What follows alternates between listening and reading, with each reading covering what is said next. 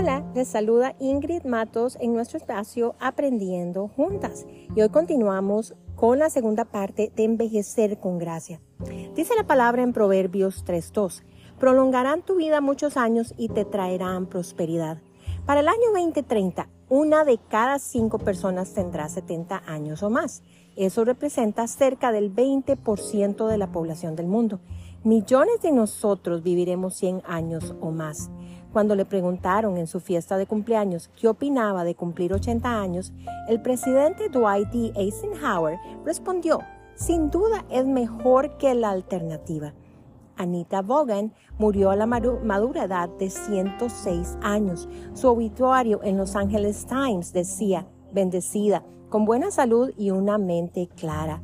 Bogan pasó la mayor parte de su vejez haciendo lo que quería hacer con una actitud enérgica al estilo de ¿qué tiene que ver la edad con esto? O sea, ella no se fijó en los obstáculos de su edad, en las cosas que no podía hacer. Al contrario, se enfocó en aquellas que podía realizar. En las décadas que siguieron a sus 80 años, estableció una fundación sin fines de lucro para construir residencias para personas mayores. Abrió una floristería, jugó golf diariamente, se fue de crucero para celebrar su cumpleaños e inspiró a muchas personas. En el centenario de Bogan, la Junta de Supervisores del Condado Cairn estableció el Día de Anita Bogan. Con su actitud frente a la vida, Anita cambió la manera en que la gente veía el proceso de envejecer. Y la Biblia nos promete no solo una larga vida, promete una vida de calidad.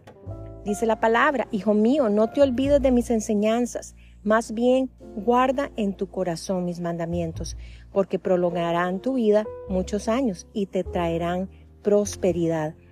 El comienzo de la sabiduría es el temor del Señor. Conocer al santo es tener discernimiento. Por mí aumentarán tus días. Muchos años de vida te serán añadidos. Proverbios 9 del 10 al 11. El secreto para disfrutar el proceso de envejecimiento es establecer una relación íntima con Dios y vivir sus principios.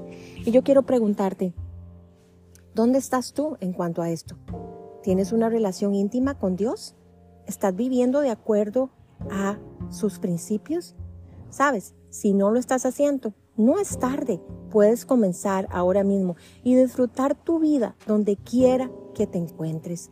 Empezar a vivir a la manera de Dios y no vivir a la manera tuya. Así cuando llegan esos días de envejecer, vas a poder envejecer con gracia y te vas a enfocar en aquello que puedes hacer y no en lo que no puedes hacer. Porque sí, es lógico, cuando llegamos a cierta edad habrán cosas que nos van a ser un poco más difíciles, pero tenemos que descartar esas que no son difíciles y enfocarnos en las que aún podemos hacer y hacerlas bien y hacerlas para el Señor, para su gloria, para su reino, para extender su nombre sobre la faz de la tierra. Que el Señor te bendiga